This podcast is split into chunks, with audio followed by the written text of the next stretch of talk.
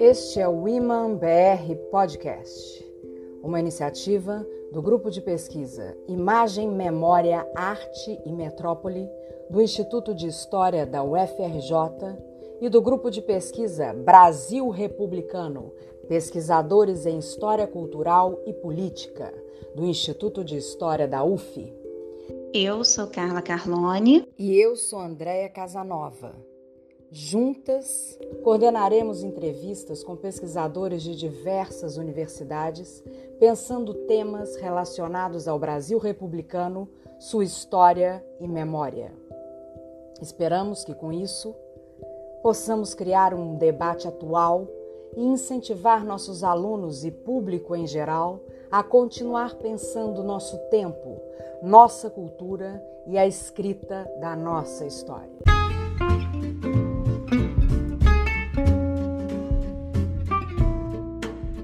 Convidado de hoje, do Iman BR Podcast, foi orientador de mestrado de Carla Carlone e meu orientador de doutorado, Jorge Ferreira. Possui graduação e mestrado em História pela Universidade Federal Fluminense e doutorado em História Social pela Universidade de São Paulo. Professor titular da Universidade Federal Fluminense, atualmente é professor credenciado nos programas de pós-graduação em História da UF e da UFJF. Dentre suas várias publicações, destacamos ele é organizador, junto com Lucília de Almeida Neves Delgado, da coleção Brasil Republicano, em cinco volumes, bibliografia obrigatória de nossos cursos de História do Brasil. E é autor, junto com Ângela de Castro Gomes, de 1964, o golpe que derrubou um presidente, pôs fim ao regime democrático e instituiu a ditadura no Brasil. Além disso, podemos destacar Trabalhadores do Brasil, o Imaginário Popular, de 1930 a 1945, e João Goulart, uma biografia. Por fim, gostaria de citar também o Imaginário Trabalhista, Getulismo, PTB e Cultura Política Popular, de 1945 a 1964. Jorge, é um prazer tê-lo aqui com a gente hoje. É comum associar o golpe de 64 a tentativas golpistas anteriores, ressaltando a figura do militar golpista enquadrado pela doutrina de segurança nacional. Ou como também é comum dizer, Vargas, ao cometer o suicídio, adiou o golpe por 10 anos. Como você compreende essas narrativas? O golpe de Estado que derrubou João Goulart da presidência da República foi um evento que marcou toda uma geração de brasileiros. O acontecimento foi tão inesperado quanto impactante. E com o tempo, análises retrospectivas alteraram a compreensão do golpe. Então, de inesperado, ele tornou-se inevitável. A história do governo Goulart, então, passou a ser narrada como se estivesse avançando para o final determinado, um final completamente desastroso. E a essa maneira de narrar a história nós chamamos de teleologia. Ou seja, como nós sabemos o final de um processo histórico, ele então é contado como se o seu fim fosse conhecido desde o início, como se houvesse um destino traçado anteriormente para as sociedades. Por exemplo, dizer que o golpe de 64 era inevitável. Isso não é história, é narrativa teleológica. E muitas vezes as crises políticas de 1954, 1955, 1961 são citadas como prenúncios, como prelúdios do golpe de 64. Né? Cada uma delas tem o seu contexto histórico, cada uma delas tem a sua especificidade. A crise de 54 era para retirar vagas do poder. Minoria, né, civis e militares golpistas tinham o objetivo é, de criar a crise, desmoralizar Vargas, levando ele para a prisão. Né. Vargas é, é, é, seria acusado de ser o mandante do atentado contra Carlos Lacerda. Então, colocando Vargas na prisão, né, o mito político seria desmoralizado. E desmoralizando o mito político, também seria desmoralizado o projeto político, que é o trabalhismo, e o partido político, o PTB. Aqui vale a pena citar aquela famosa assertiva do Tancredo Neves, O Tanqueiro dizia o seguinte: cito, Vargas, ao se suicidar, adiou o golpe de 64 por 10 anos. Vejam que a afirmação implica em dizer que o golpe de 64 ocorreria em 54 e que Vargas apenas o adiou. Ou seja, o golpe de 64 era inevitável. No máximo poderia ser adiado. Eu diria que Vargas não adiou golpe algum. Ele impediu um golpe que estava em curso. Quando cometeu o suicídio, lançou a carta testamento e o povo foi para as ruas né, revoltado. A crise de 55 foi diversa, foi outra. Também teve o seu contexto histórico, a sua especificidade. Foi uma intervenção militar, uma intervenção do exército para garantir a continuidade do processo democrático. Juscelino Kubitschek ele foi eleito em outubro de 55. No mês seguinte, minorias civis e militares, as mesmas de 54, planejaram um golpe para impedir a posse de Juscelino Kubitschek. Então, o exército brasileiro, enquanto instituição, não foi coisa de meia dúzia de generais. Foi exército enquanto instituição, liderado pelo, pelo ministro da Guerra, o general Henrique Teixeira Lott. Ele fez uma intervenção política para desarticular o golpe que estava em curso. E logo a seguir entrou em negociação com o Congresso Nacional, com as lideranças do PSD e do PTB, para encontrar a, a, o sucessor constitucional, que era o presidente do Senado Federal. A crise de 61 foi outra. Também teve a sua especificidade, o seu contexto histórico. Ali, os três ministros militares, com apoio do governador da Guanabara, eles tentaram intimidar, coagir o Congresso Nacional para votar o impeachment do vice-presidente João Goulart. Notem que não é para impor, quer dizer, a, a, a iniciativa deles não era para impor ditadura. A iniciativa, a iniciativa deles era para coagir o Congresso Nacional, que recusou, que resistiu à coação. Os partidos políticos reagiram, resistiram, inclusive ao DN. Então formou-se né, uma ampla coalizão de conservadores, liberais e esquerdas em torno de um consenso democrático. Foi um episódio muito interessante, é muito interessante estudar não é, esse momento, porque partidos políticos, é, incluindo a UDN, é, é, associações de empresários, é, o movimento sindical, movimento estudantil, a, OAB, é, igrejas, clubes de futebol, quer dizer, todos defendendo a ordem legal, todos defendendo a continuação do processo democrático. Isso, inclusive, levou à divisão das Forças Armadas. Né? E, e, aqui cabe destacar o papel é, relevante do governador do Rio Grande do Sul, Leonel Brizola, que esteve à frente da resistência. Foi a única liderança civil nesse país que desarticulou né, um golpe né, planejado por militares. Então, né, 54, 55 e 61 foram crises políticas com contextualização própria, é, é, levada adiante por minorias civis e militares que não conseguiram é, é, ganhar o conjunto da sociedade. Né? Essas crises não podem ser tratadas simplesmente como prenúncio né, do que haveria depois, né, em 1964. Nós é que estamos no futuro, sabemos que em 64 houve um golpe. Mas as pessoas que viveram 54, 55, 61 não sabiam e nem poderiam saber. Outra questão que eu creio que é, que é importante é a influência da doutrina de segurança nacional sobre os militares. Nós sabemos que a doutrina de segurança nacional foi importada dos Estados Unidos, a influência francesa, inclusive, foi adotada pela Escola Superior de Guerra e divulgada em vários cursos para civis militares. Mas isso não significa que ela tenha sido aceita passivamente pelo conjunto de oficiais das Forças Armadas. Nós temos hoje uma imagem sobre os militares durante a ditadura. Direitistas, anticomunistas, autoritários né, e conduzidos pela doutrina de segurança nacional. Esta é uma imagem adequada para o grupo né, que assumiu o poder em 64, mas não para antes. As pesquisas demonstram que as Forças Armadas, antes de 64, eram plurais em termos políticos e ideológicos.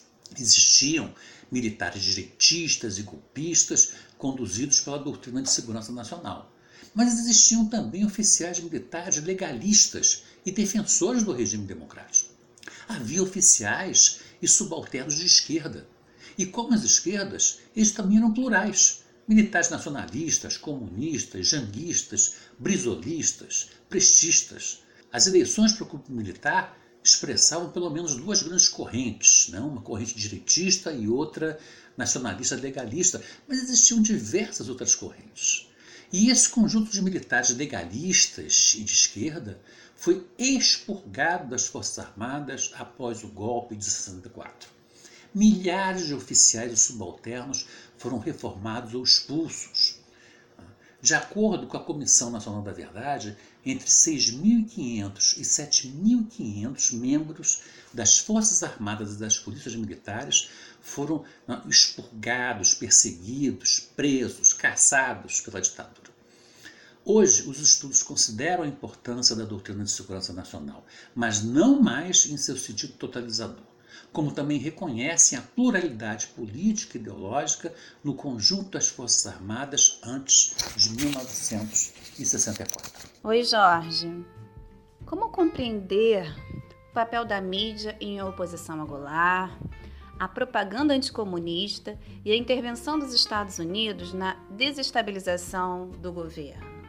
Há uma imagem muito presente que ficou do governo Goulart, a de crise desde a sua posse, sitiado por uma imprensa hostil, paralisado por um Congresso Nacional refratário a qualquer projeto presidencial e sofrendo a oposição sistemática de empresários. Não foi bem assim que a coisa ocorreu. No caso da imprensa, havia um jornal que apoiou Goulart desde sua posse até o último dia de seu governo, né, última hora. Mas existiam dois jornais que fizeram oposição Goulart desde sua posse até o último dia de seu governo: o Estado de São Paulo e o Tribunal da Imprensa, né, os dois afinados com o lacertismo. O restante seguia uma linha similar. E eu me refiro ao Jornal do Brasil, Correio da Manhã, O Globo, Folha de São Paulo, é? os jornais do, do, dos diários associados. Essa imprensa apoiou a posse de durante a crise de agosto de 61, inclusive o Globo, embora o Globo depois tenha apoiado o golpe dos ministros militares e depois tenha apoiado a implantação do, do parlamentarismo e depois tenha apoiado o governo de Goulart. Então, os jornais, incluindo o Globo, apoiaram o governo de Goulart, pelo menos até um certo momento. Roberto Marinho, por exemplo, tem um editorial que ele define o Goulart como uma revelação de comedimento, moderação e prudência, né, por exemplo. A imprensa também apoiou com entusiasmo o plano trienal. Então, até meados do segundo semestre de 1963, Goulart não teve que lidar com uma imprensa hostil, excetuando-se, claro, né, o Estado de São Paulo e o Tribunal da Imprensa. O nosso colega da Universidade Federal de Minas Gerais, Rodrigo Samota, a meu ver com razão, afirma que os setores conservadores da sociedade deram voto de confiança ao Goulart, apoiando inclusive o retorno ao regime presidencialista. Agora, como todo apoio, né, foi condicionado. Eu cito o Rodrigo Mota porque a análise dele é muito precisa.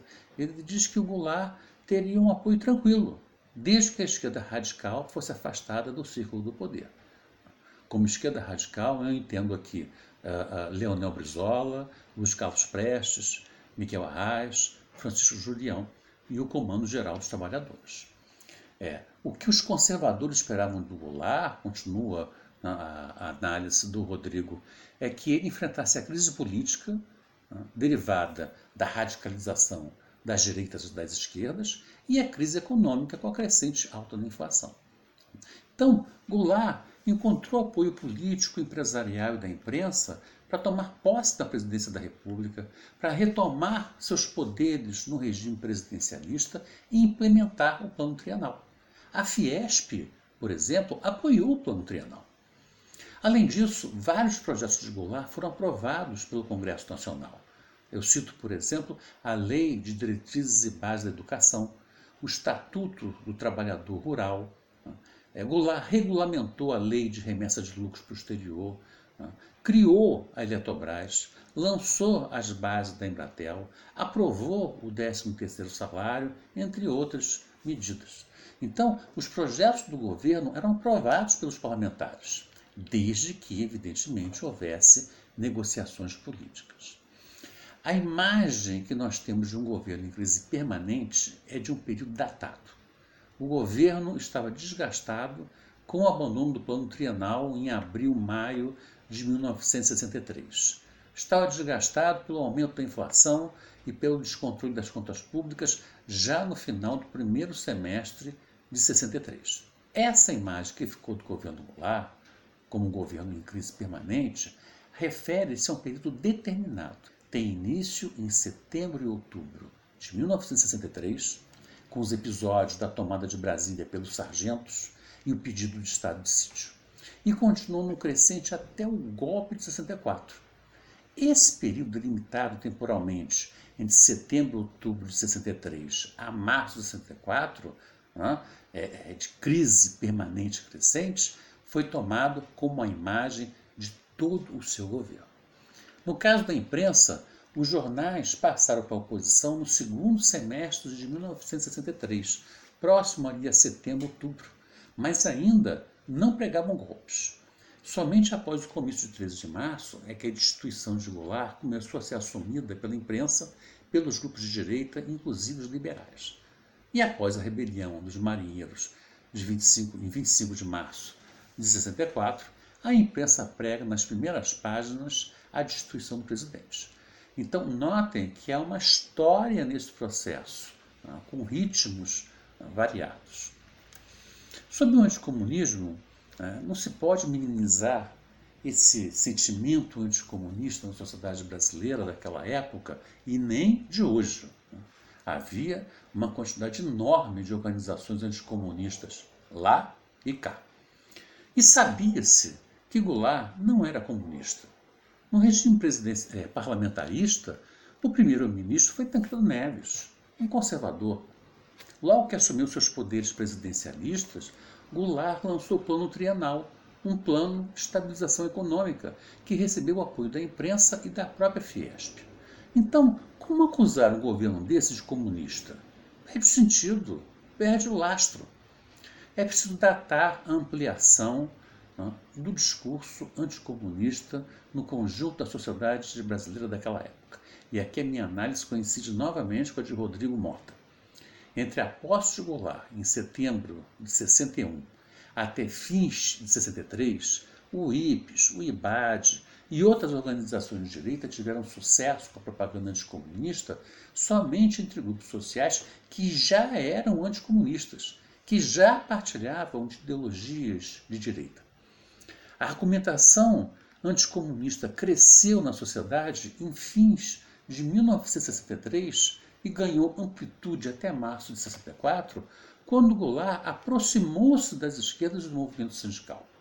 Quanto mais Goulart se aproximava das esquerdas e ampliava o diálogo com a Frente de Mobilização Popular, liderada por Leonel Brizola, o Partido Comunista, liderado por Luiz Carlos Prestes, com Miguel Arraes e seu grupo político, e com o Comando Geral dos Trabalhadores, maior era a difusão e amplificação, e eu diria eficácia, do discurso anticomunista.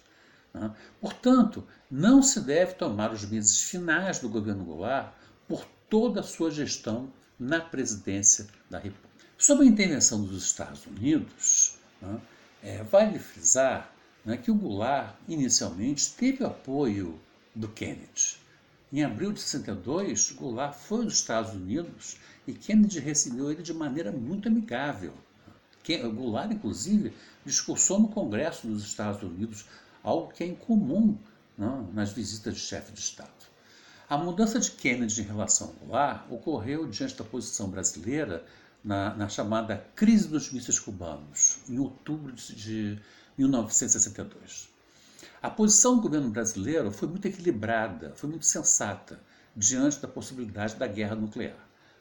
A posição da diplomacia brasileira foi a seguinte: os mísseis teriam que ser retirados de Cuba, mas o governo brasileiro não apoiaria a intervenção militar dos Estados Unidos na ilha. O que é uma posição sensata aos nossos olhos, é? Para Kennedy, não. Kennedy não perdoou Goulart por essa atitude. Atitude, para ele, Kennedy, é? pró-Cuba. Mas mesmo nesse momento, ainda não havia decisão do governo dos Estados Unidos de apoiar a deposição no Goulart. A opção pelo golpe de Estado, pelo apoio ao golpe de Estado, foi tomada em fins de 1963. Né? E aí é preciso mencionar a interferência dos Estados Unidos na desestabilização do governo Goulart. Por exemplo, em outubro de 1962 ocorreram eleições parlamentares e para alguns governadores de estado. O IBAD financiou candidaturas reacionárias os gastos teriam chegado a 5 milhões de dólares, dinheiro que veio da CIA. Mesmo assim, as esquerdas foram vitoriosas nas eleições. O PTB aumentou a sua bancada no Congresso, passando de 66 para 104 deputados. O PTB passou de terceira para segunda bancada, é? deslocando a UDN para o terceiro lugar. Leonel Brizola foi candidato a deputado federal pelo estado da Guanabara e teve uma votação extraordinária. O PTB também elegeu os governadores do estado do Rio de Janeiro né, e de Sergipe. Miguel Arraes foi eleito governador do estado de Pernambuco. Né. Então, o saldo, né, podemos dizer que né, foi é, de vitória para as esquerdas. As direitas somente obtiveram duas vitórias. Elegeram os governadores do estado de São Paulo e do Rio Grande do Sul. Agora é importante é, ressaltar que a vitória deles né, da oposição ocorreu devido a alianças né, e articulações políticas nos seus estados, e não pelo dinheiro da CIA.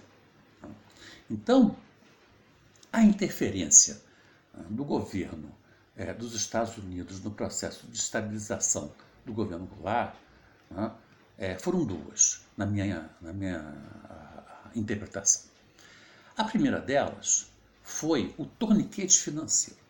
Sem financiamento externo de bancos privados e de instituições como o FMI, a economia brasileira entrou em descontrole, afundou na recessão e entrou na alta da espiral inflacionária, criando assim uma grande insatisfação social com greves seguidas, greves que geravam mais insatisfação social.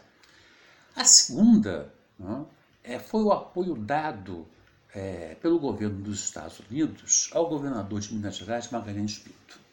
Quem pôs as tropas militares na estrada foi Magalhães Pinto. O líder né, civil do golpe foi Magalhães Pinto. Ele tinha respaldo do governo dos Estados Unidos para a formação de um governo alternativo ao de Goulart. E se Goulart reagisse, Magalhães Pinto declararia o Estado de Minas Gerais em estado de beligerância, permitindo que esse governo rebelde fosse reconhecido pelos Estados Unidos, tendo assim apoio diplomático, financeiro e militar. Né? É aí que entra a Operação Proteção, né? a frota é, militar, é, militar vindo do Brasil. Né? Essa frota visava abastecer as forças militares golpistas com combustíveis, armas e munições. Não chegou a ser necessário. João Goulart recuou da sua determinação de reagir ao golpe ao saber, na manhã do dia 31 de março, dessa movimentação da frota da Marinha dos Estados Unidos. E com isso, né, Goulart queria evitar a guerra civil. Né.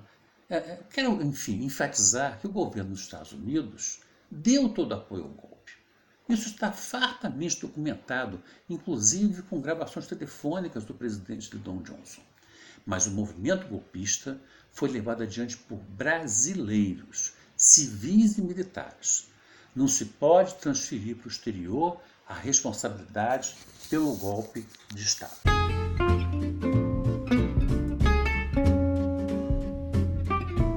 O comício de 13 de março tem vários significados. Comício das reformas, fim da política de conciliação, aliança com as esquerdas e o movimento sindical. Qual o significado dessas imagens? O nome de Goulart ficou associado à palavra conciliação, mas associada à sua chave negativa. É preciso repensar o significado dessa palavra. É? É, a grande qualidade de Goulart, a meu ver, era a sua capacidade de chegar a acordos, chegar a compromissos.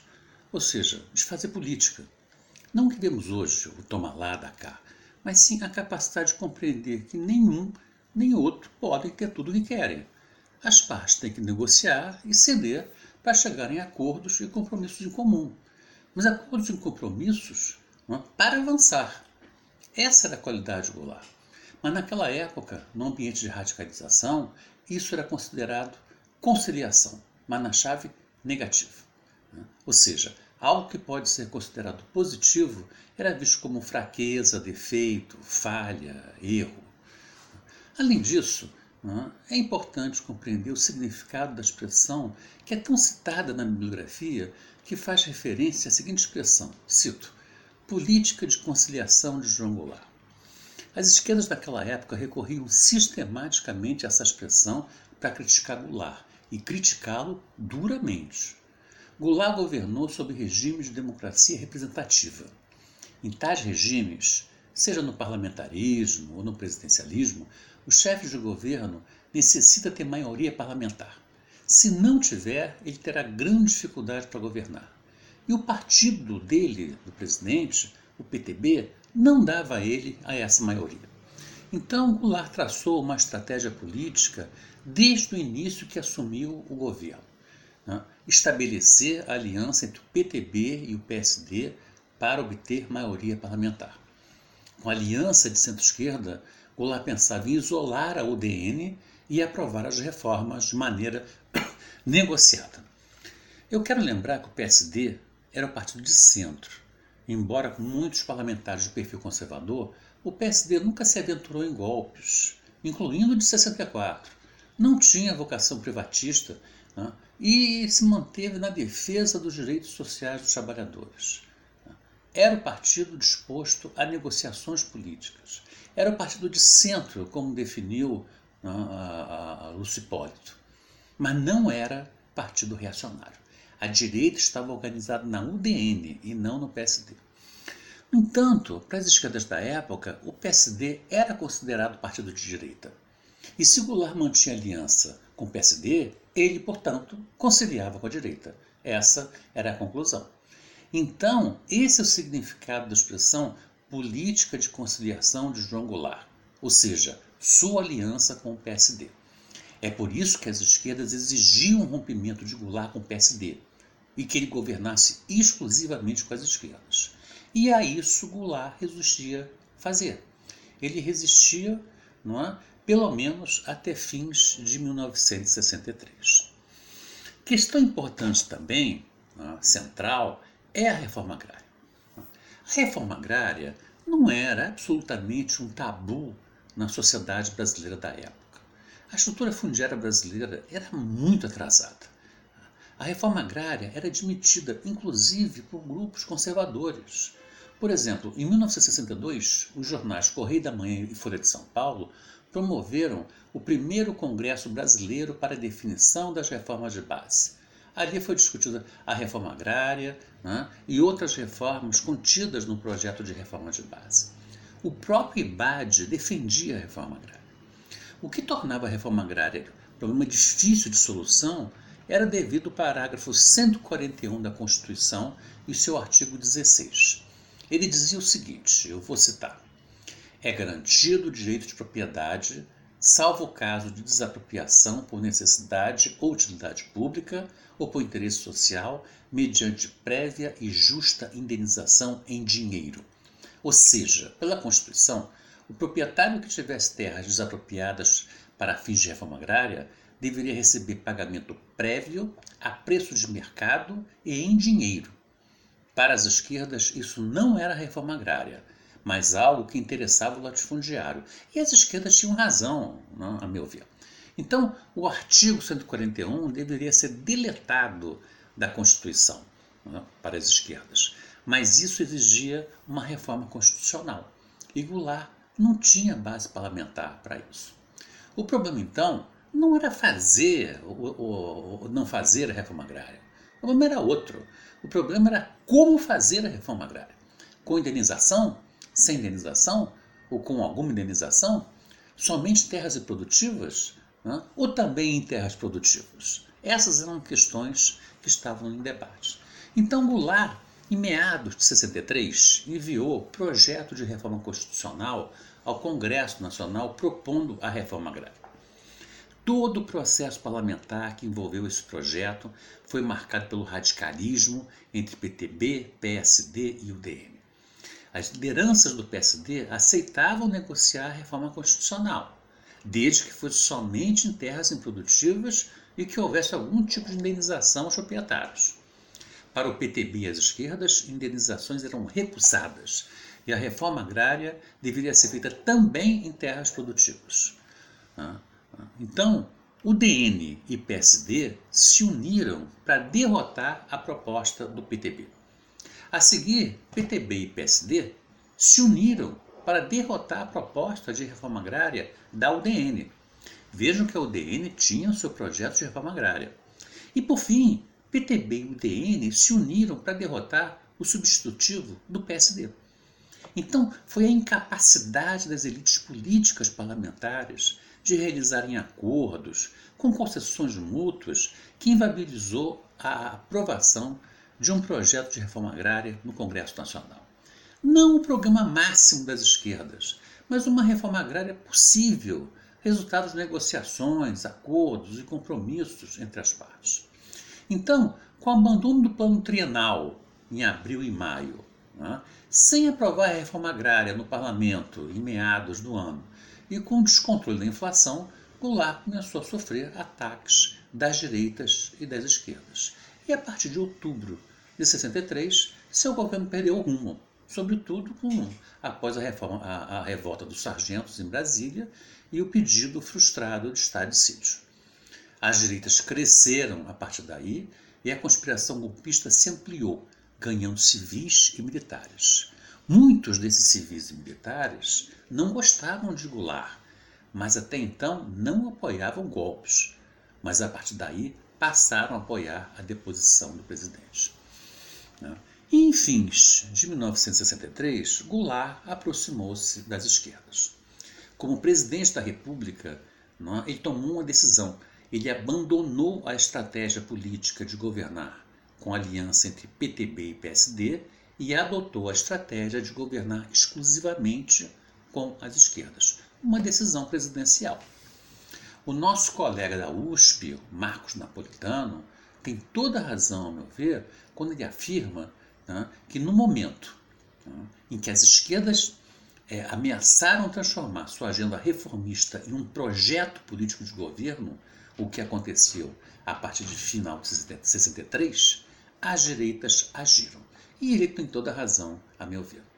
Agora, vale lembrar né, é, que o PSD não se envolveu no golpe e esteve com Goulart até o final. O rompimento do partido com o presidente somente ocorreu no dia 10 de março, apenas três dias antes do comício da Central do Brasil. O afastamento do PST do governo teve um grande impacto político e o rompimento foi interpretado por diversos grupos civis e militares golpistas como um autêntico sinal verde para o golpe de Estado. Nesse sentido, o comício Central do Brasil não foi apenas o comício das reformas. Né? Foi mais do que isso. O comício estabeleceu aliança do presidente com as esquerdas, reunidas na Frente de Mobilização Popular e o Comando Geral dos Trabalhadores, a grande central sindical da época. E com o apoio do Partido Comunista, do Grupo Político de Miguel Arraes e de outras organizações de esquerda. Com o comício, Goulart anunciava publicamente a formação de um governo das esquerdas para aprovar as reformas de base. Agora, o comício de 13 de março foi o primeiro de uma programação de vários outros. Dia 3 de abril haveria um em Santos, dia 10 na cidade de Santo André, dia 11 em Salvador, dia 17 em Ribeirão Preto, dia 19 em Belo Horizonte, dia 21 em Brasília. E o último comício foi marcado para o dia 1 de maio na cidade de São Paulo, né, quando ocorreria a deflagração de uma greve geral. Né. Então vejam como, como Goulart não teria maioria no Congresso Nacional, sem o apoio do PSD, o objetivo dos comícios da greve geral eram pressionar os parlamentares a aprovarem as reformas de base. E as esquerdas estavam confiantes no êxito dessa estratégia política né, de ação direta. Agora, é importante ressaltar que as esquerdas, a partir daí, pretendiam ir além das reformas de base propostas por Goulart. Propunham, por exemplo, o monopólio do câmbio, o monopólio do comércio exterior, o monopólio das exportações do café. Também falavam em estatizações de empresas. As estatizações tornaram-se o grande programa das esquerdas. E para as direitas e os conservadores de vários tons, a aliança de Goulart com as esquerdas e o movimento sindical, anunciada no comício, era algo simplesmente intolerável. E a partir daí o objetivo básico era derrubar Goulart da presidência da República. Agora, há de observar o seguinte: né? Não se trata de golpismo das esquerdas, muito menos dizer que as esquerdas provocaram o golpe. Né? O que ocorreu é que o presidente da República, com suas prerrogativas de chefe de governo, no regime de democracia representativa, decidiu governar com o apoio das esquerdas e não mais com o apoio do PSD. A gente pode dizer com isso, inclusive, que as esquerdas chegaram ao poder. Mas para as direitas, um governo de esquerda, eu quero repetir, era algo absolutamente intolerável. E, ao mesmo tempo, o presidente passou a compartilhar das mesmas crenças que seus aliados das esquerdas. E um confronto com as direitas né, seriam vitoriosos.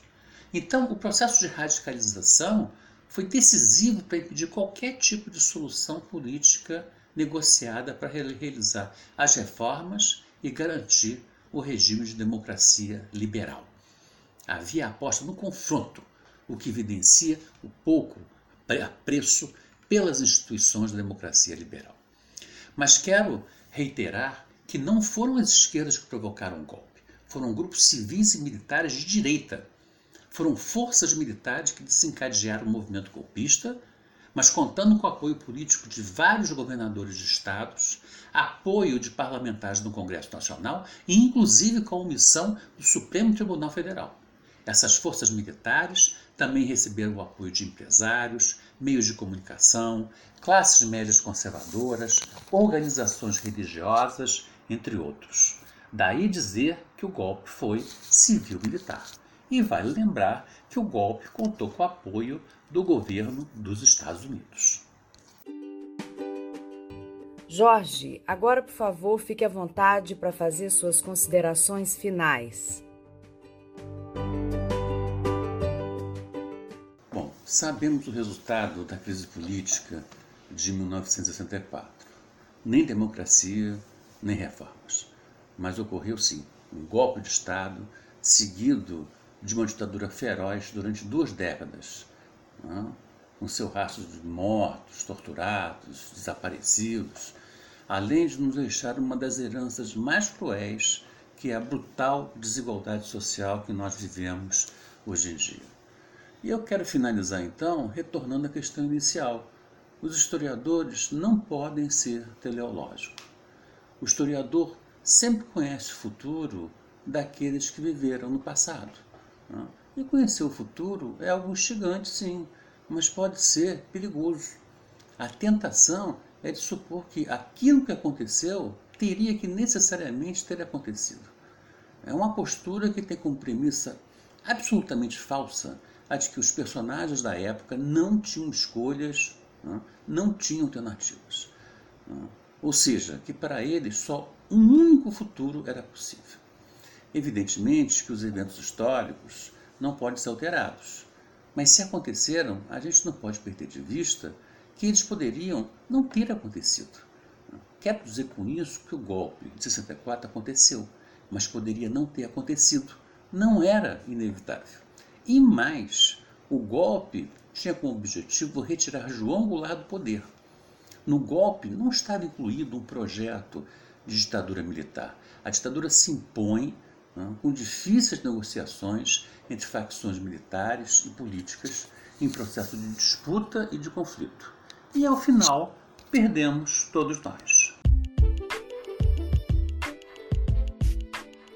Muito obrigada. Fiquei agora com a música sugerida pelo próprio Jorge Ferreira, chamada Pesadelo, do MPB4.